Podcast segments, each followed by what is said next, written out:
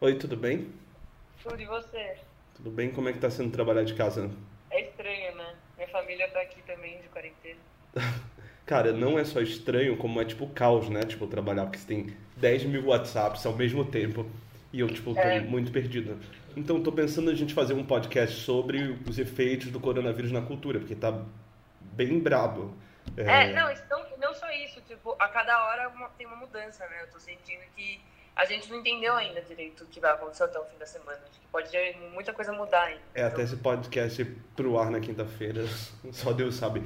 Tá, e o que que a gente faz então? Vamos tentar levantar. Tá todo mundo aí na sua casa ouvindo a gente? Uhum.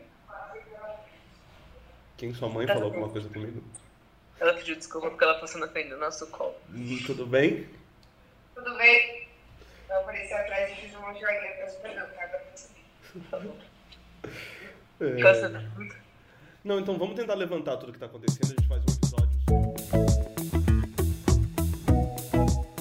Essa semana tá sendo difícil. O coronavírus continua a se espalhar pelo mundo. No momento que a gente tá gravando esse podcast, muita gente aqui na Folha tá trabalhando de casa para se proteger. É o nosso caso no Núcleo de Cultura. Tanto que isso que você acabou de ouvir somos eu e o Maurício no FaceTime discutindo o podcast. Oi, Isa, Maurício de novo. Então, o jornal pediu para todos os podcasts evitarem gravar no estúdio com convidado para limitar o número de pessoas na redação.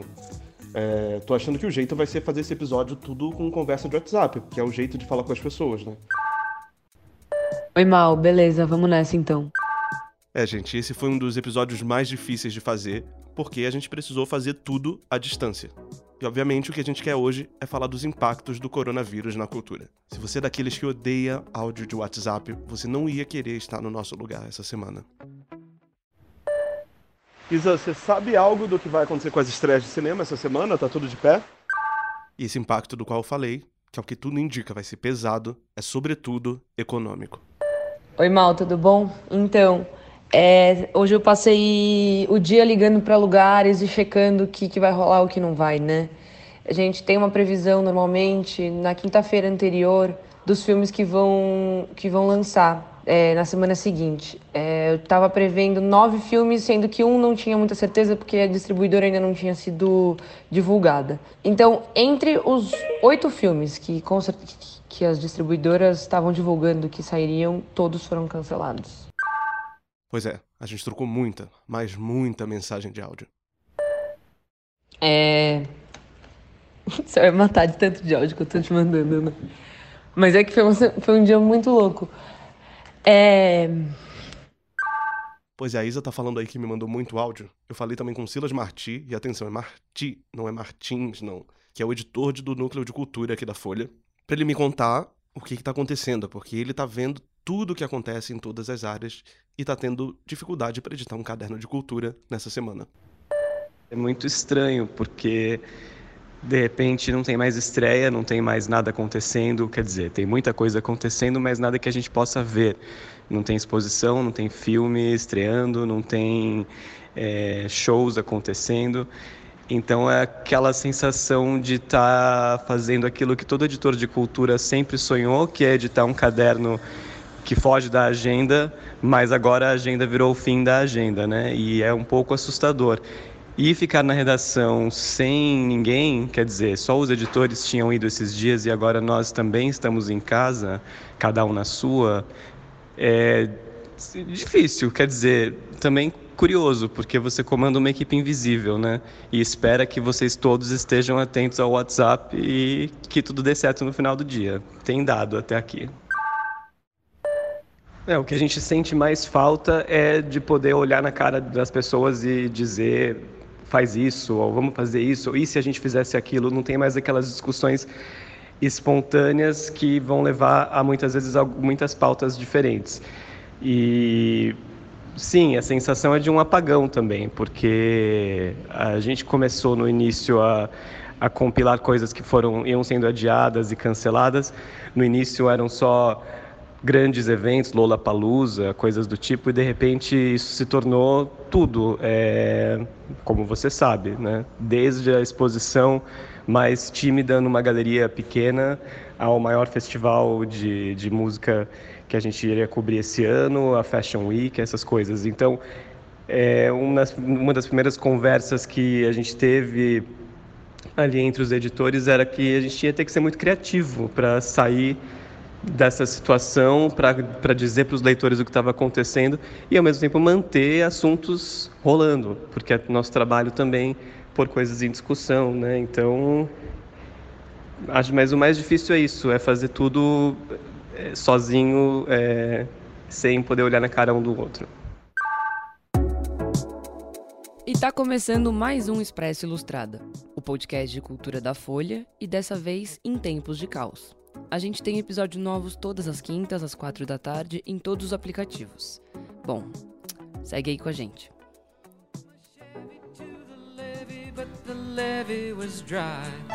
And them good old boys were drinking whiskey and rye, singing, This'll be the day that I die. This'll be the day that I die.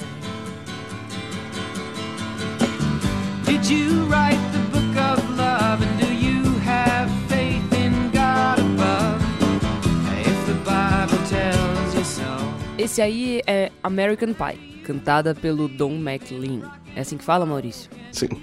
É uma letra que imagina o dia em que a música morreu. A gente achou bem apropriada para esse episódio. Pois é, Isa. Quando a gente pensa em cultura, não dá para não pensar em um monte de gente junta. Ela é a desculpa perfeita para todo mundo se reunir. Quando você vai ver uma peça no teatro, um show numa casa de espetáculos, mesmo na literatura, que é uma arte para ser aproveitada de forma solitária, isso pode ser um problema. Afinal, para comprar livro, ainda é bem comum ir na livraria. Só que com o coronavírus, uma das principais orientações para a gente se proteger é ficar em casa. Não é para se enfiar no meio de grandes grupos de pessoas. E com isso, como você já percebeu, muitos eventos começaram a ser cancelados ou adiados.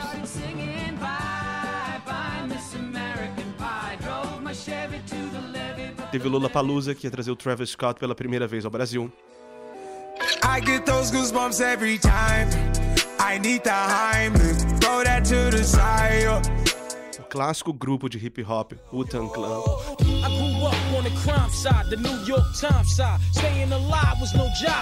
E até o revival dos Backstreet Boys. Desire, believe when I say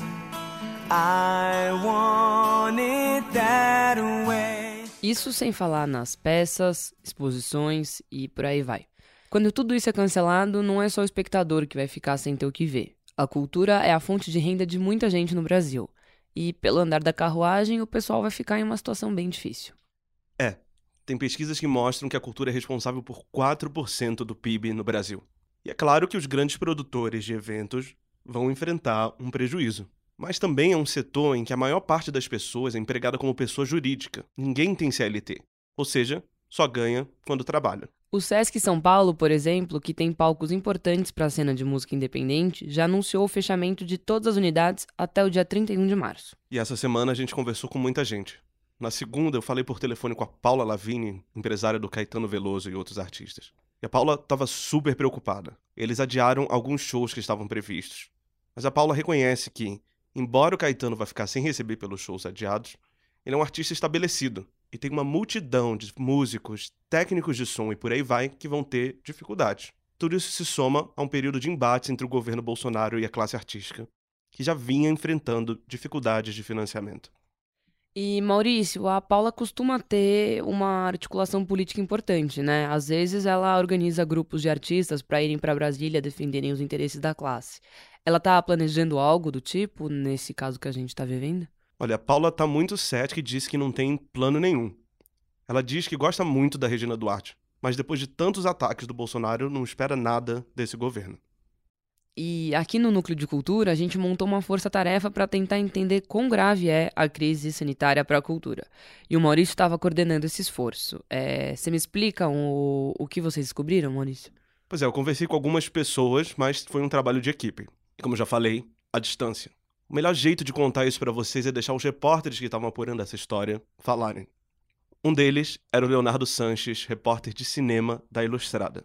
Como a Isa já falou, todas as estreias de cinema da semana foram canceladas. E o Cinemark, por exemplo, anunciou um plano de demissão voluntária para os funcionários. No Rio de Janeiro. Isso. Oi Maurício, é, na parte de cinema fala-se muito das consequências a longo prazo dessa, dessa pandemia de coronavírus. É, além do que a gente está vendo agora, que são os fechamentos das salas, é, demissão, de, demissão de funcionários das redes de cinema, tem uma outra consequência bem grave que, que quem falou sobre comigo foi o diretor, diretor do filme B, que é o que acontece depois que a pandemia passar. As pessoas, muita gente vai ter perdido o emprego, perdido sua fonte de renda por causa das quarentenas e adiamentos que ocorreram agora nesse período, e as pessoas lá, lá na frente não terão dinheiro para alimentar a indústria cultural. Então as pessoas não vão ter dinheiro para pagar o ingresso de cinema. Mesmo quando a, pandemia acabar, os cinemas reabrirem, é, a, os cinemas ainda vão sofrer por causa disso. O público vai provavelmente vai estar menor, porque as pessoas vão estar apertadas financeiramente. E você falou com o Rodrigo Teixeira, o produtor? Eu conversei com o Rodrigo Teixeira, que produziu filmes como Me Chame Pelo Seu Nome, e ele comentou que é impossível chegar em um número é, quando a gente fala de prejuízo para a indústria cinematográfica por causa do, do coronavírus. Falou que ainda é muito recente, as coisas mudam muito rápido, então ele, nas palavras dele, é, chegar a um, um, número, se alguém der um número, seria besteira.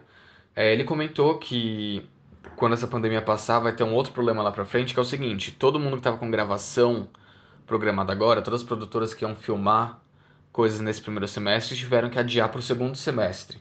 E aí a questão é que no segundo semestre vai ter um excesso de demanda por é, pessoal, equipamento, é, sets de filmagem, enfim. E aí vai ser complicado organizar toda, todas essas coisas que foram jogadas mais para frente quando essa pandemia passar.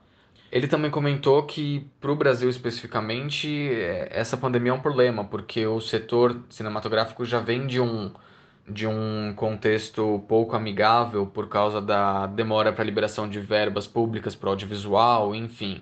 E o coronavírus agora chega como um, um choque muito grande para um setor que já estava com problemas antes disso. E foi isso que eu conversei com ele.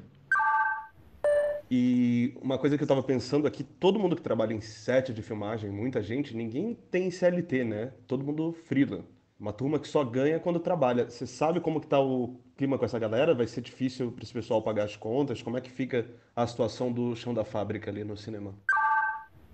É, um grande problema do, de setores como o cinematográfico é que muita gente envolvida nele recebe por diária. Então o, o, Rodrigo Teixeira até comentou que a gente não tem perspectiva nenhuma de quando as produções vão voltar, vão retornar. E com isso as pessoas vão ter aí, ao que tudo indica, é, semanas de estagnação no setor. Com isso, quem trabalha por diária, é, figurinistas, técnicos de som, por exemplo, vão acabar ficando um bom tempo sem uma fonte de renda. E isso realmente é um, é um, problema muito grande. Como o diretor do filme B, o Paulo Sérgio, que também conversou comigo, resumiu, quem vai sofrer com essa crise são os mais pobres. É lógico que os estúdios, produtoras, distribuidoras deixam de ganhar, mas é isso, esse é, esse é o principal problema. As pessoas que trabalham nesse setor muitas vezes uh, não tem reservas financeiras para aguentar todo esse longo período que, pelo jeito, vai demorar para que essa pandemia passe. Desculpa o barulho, é porque eu estou indo no mercado comprar comida. Você acha que isso vai ser bom para o mercado de streaming? Tem alguma chance? Olha, Maurício, não só acho, como tenho certeza. É lógico que é, eles também sofrem em termos de bastidores, como, por exemplo, a Netflix, que precisou interromper as gravações da nova temporada de Stranger Things. Enfim, é, eles como as produtoras também vão ter que adiar, adiar é, coisas do calendário deles. Mas por outro lado, é, eu acho que é normal que eles recebam cada vez mais assinantes e acessos nesse período em que as pessoas vão estar em isolamento. Eu conversei com uma, uma pessoa da Just Watch, que é uma plataforma, é um site baseado na Alemanha, que é uma espécie de guia para as pessoas saberem em que plataformas de streaming e de, e de aluguel elas podem encontrar determinados filmes e séries.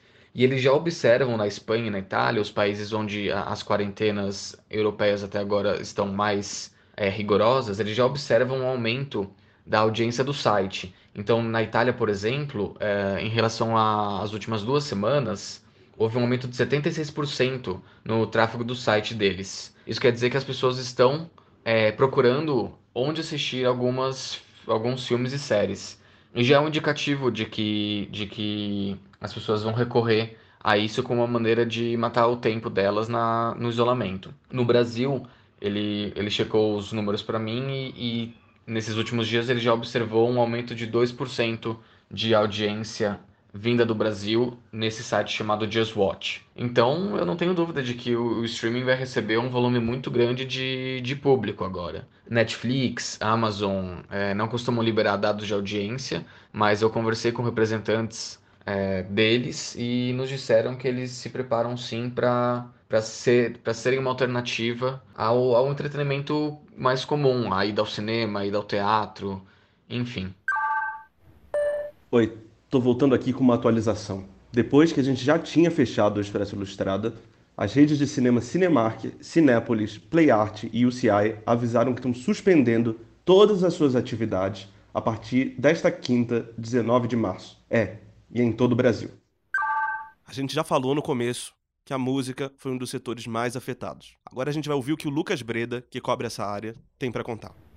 Tem muita coisa cancelada, é um dos setores mais afetados, né? É, casa de show, as, as, promotoras de evento, produtores, e aí entra uma cadeia muito grande que, que, que envolve é, operador de áudio, iluminador, road de banda, não só artistas, né? É uma, uma cadeia grande, o pessoal que trabalha trabalha nos restaurantes, que vende bebida, um monte de gente vai ser afetada, né?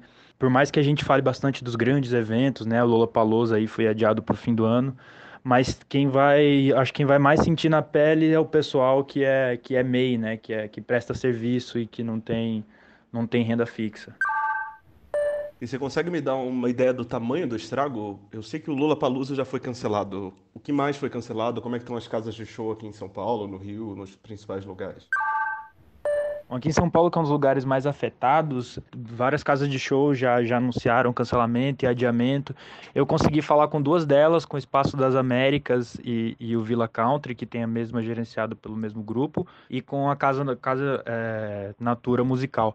É, a Casa Natura, por exemplo, que é uma, uma casa de shows de médio a grande porte, eles tinham 10 shows marcados só, só no mês de março. Sete deles já estavam com, com os ingressos esgotados, por exemplo. E esses cancelamentos aí representam cerca de 60% do faturamento do mês de março, né? Ou seja, vai faturar 60% a menos não fazendo esses shows. E aí o que eles dizem é que tem a operação inteira de shows, é, além dos ingressos, né? Os, os alimentos, as bebidas, isso, isso acaba tendo um impacto maior do que só a coisa do artista e do, e do público. Aí tem toda uma coisa, por exemplo, esses shows tiveram investimento em mídia, em comunicação, a assessoria de imprensa já foi contratada, já ganhou por aquilo, é, de repente o cara que fez o cartaz também, e esses valores não vão ser reembolsados, por exemplo, é prejuízo, é, às vezes para casa de show, às vezes para um promotor, nesse caso da Casa Natura, direto para casa de show. E aí, é, com isso tudo, eles estão deixando de ter 250 pessoas trabalhando, só a Casa Natura, ou seja, 250 pessoas que não vão conseguir trabalhar durante o mês de, de mês de março lá e, e, e provavelmente se isso se estender também no começo de abril. É, e enfim, tem toda uma questão de planejamento também, né? Que o pessoal, eles, eles não, por exemplo, quando voltar, eles não vão conseguir retomar de imediato os, os, os shows, porque demora tempo até você conseguir ter uma data nova para poder remarcar, ou seja, é, quando voltar, quando, as, quando as, as atividades voltarem a acontecer normalmente, mesmo assim, imediatamente eles não vão conseguir fazer esses shows que foram adiados agora. Então, é uma coisa meio que está jogada para o futuro e ainda não tem, não tem como saber. É, o pessoal não falou ainda de prejuízo, de, assim, de estimativa de financeiramente, é, é, muito difícil, todo mundo que eu falei não tem número ainda, não consegue dizer, mas, enfim, é, é, é, é bem grande. No Espaço das Américas, eu dei os dados do, da Casa Natura, no Espaço das Américas foram 20 shows cancelados, e lá é, é um espaço maior até, e 250 pessoas na Casa Natura perderam os, os postos de trabalho, né, vão ficar sem trabalhar nesse tempo, no Espaço das Américas você apresenta 500 pessoas por show, né? E aí são, são 20 shows, então é uma conta bem grande. E você conhece um monte de gente que trabalha com música, né, Lucas? Você já ouviu história de gente que não vai conseguir pagar aluguel, que tá precisando sair de casa ou não consegue pagar as contas, escola dos filhos, enfim. Como é que tá o clima entre a galera aí? É, tem muita gente que vai, que vai realmente sentir essa paralisação. Eu acho que mais vai sentir é o pessoal que, que presta serviço para dentro desse mercado, especialmente quem está dentro do mercado alternativo. Eu acho que é realmente quem mais vai sentir o impacto do coronavírus.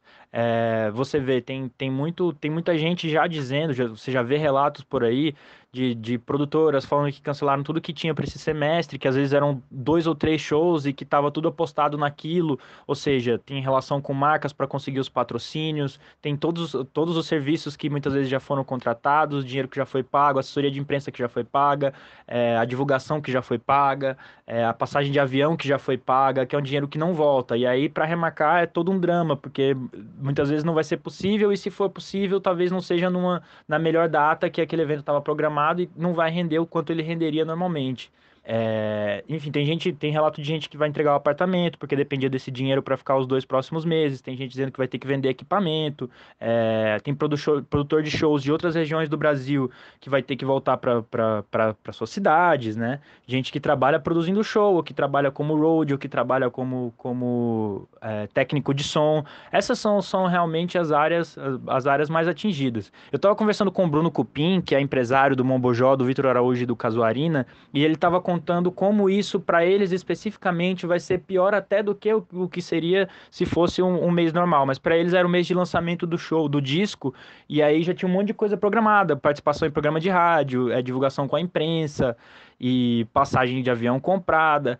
Aí é uma coisa de reavaliar todo o planejamento, porque além do, do, do dinheiro que vai deixar de ganhar, né? Por exemplo, o Bojó tinha show no Sesc agendado e tinha mais outros seis, se eu não me engano. É, esses, esses shows, além desse cachê, desse show específico, talvez por não ter feito essa divulgação, o lançamento do disco como deveria ser, talvez não, não consiga fazer outros shows mais lá para frente. Então, é um impacto que a longo prazo pode ser até maior do que, do que simplesmente os shows, os quatro, cinco shows que vão ser adiados agora nesse mês. Muitas vezes todo ano da pessoa tá, girava em torno daquilo, né? Porque é assim que funciona para muitas bandas, para muitos, muitos produtores.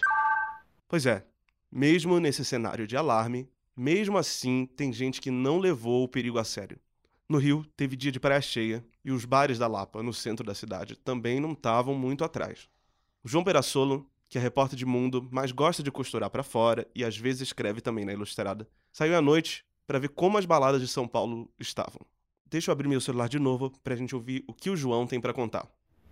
Bom, o que eu vi sobre coronavírus na noite de São Paulo tem, são, são, são dois lados. O primeiro é que os frequentadores estavam muito tranquilos com relação a isso, ninguém estava preocupado. É, a maioria das pessoas que eu falei não deixou de sair.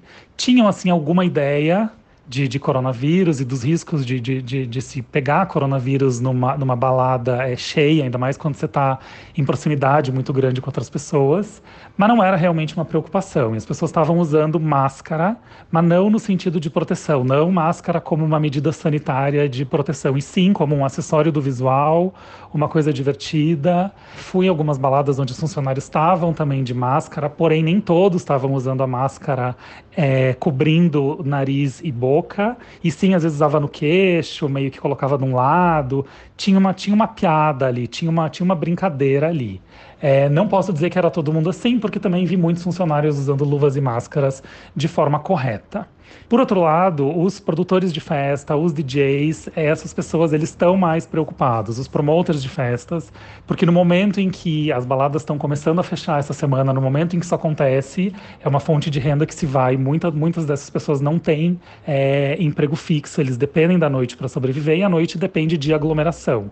Então, se você tem que fechar a sua casa noturna, ali você tem toda uma cadeia de, de profissionais que está sendo prejudicadas, tanto profissionais do lado artístico, os DJs, os performers, as pessoas que estão, é, os, os promoters, os produtores de festa, quanto segurança, pessoal da, da, pessoal da limpeza, bombeiros que trabalham em balada. É, então, essa cadeia é uma cadeia bem ampla, muita gente deve ser prejudicada. E as pessoas estão tentando entender o que, que elas vão fazer agora, de onde elas vão tirar dinheiro, porque você está tirando uma fonte de, de renda de muita gente, de uma cadeia de, de profissionais.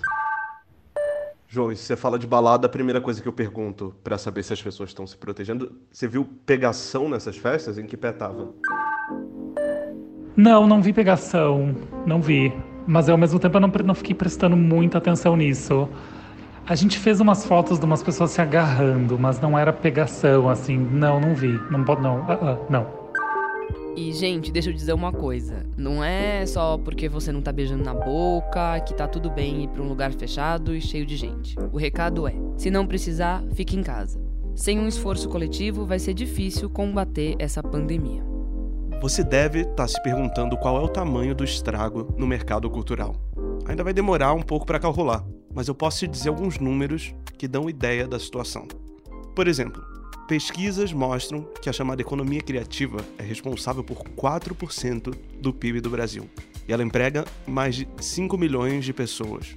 Só aqui em São Paulo, o governo calcula o prejuízo em 34,5 bilhões. O SESC São Paulo, que cancelou todas as atividades até o dia 31 de março, com possibilidade de estender esse período até abril, calcula que vai deixar de pagar 3 milhões de reais a artistas e profissionais da cultura.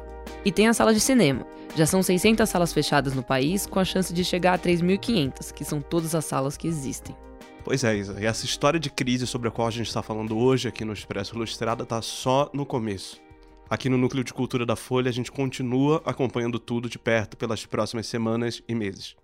Se precisar, a gente volta a falar disso aqui.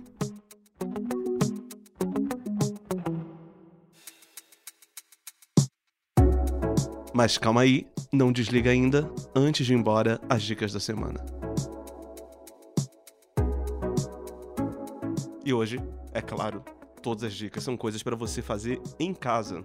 A minha dica é a segunda temporada da série Amiga Genial na HBO e HBO Go, inspirada nos livros da Helena Ferrante. Nessa segunda parte, a gente vai encontrar Lila e Lenu, as duas personagens principais, um pouco mais velhas. Para quem lê o livro, vai lembrar das partes na ilha de Ischia, e é isso, vale muito a pena. E eu vou encerrar com uma música que marcou a minha infância e que diz muito sobre o que a gente precisa fazer para prevenir o coronavírus, que é Lavar as Mãos, escrita pelo Arnaldo Antunes e que ficou conhecida no Castelo Ratimbu. É isso aí, gente. Tem que lavar a mão. 20 segundos, igual a OMS recomenda. Cantando Esse... duas vezes, parabéns. Você pode cantar, lava uma mão, lava outra. É... Mas bem, esse foi o Expresso Ilustrada, o podcast de cultura da Folha, com episódio novo toda quinta, às quatro da tarde, em todos os aplicativos. Eu sou Maurício Meirelles, até a próxima. E Nath, tô no carro indo pra casa e me liguei que a gente não gravou o seu crédito. É, será que dá pra ser pelo áudio? É, a edição desse podcast foi feita pela Natália Silva. Até semana que vem!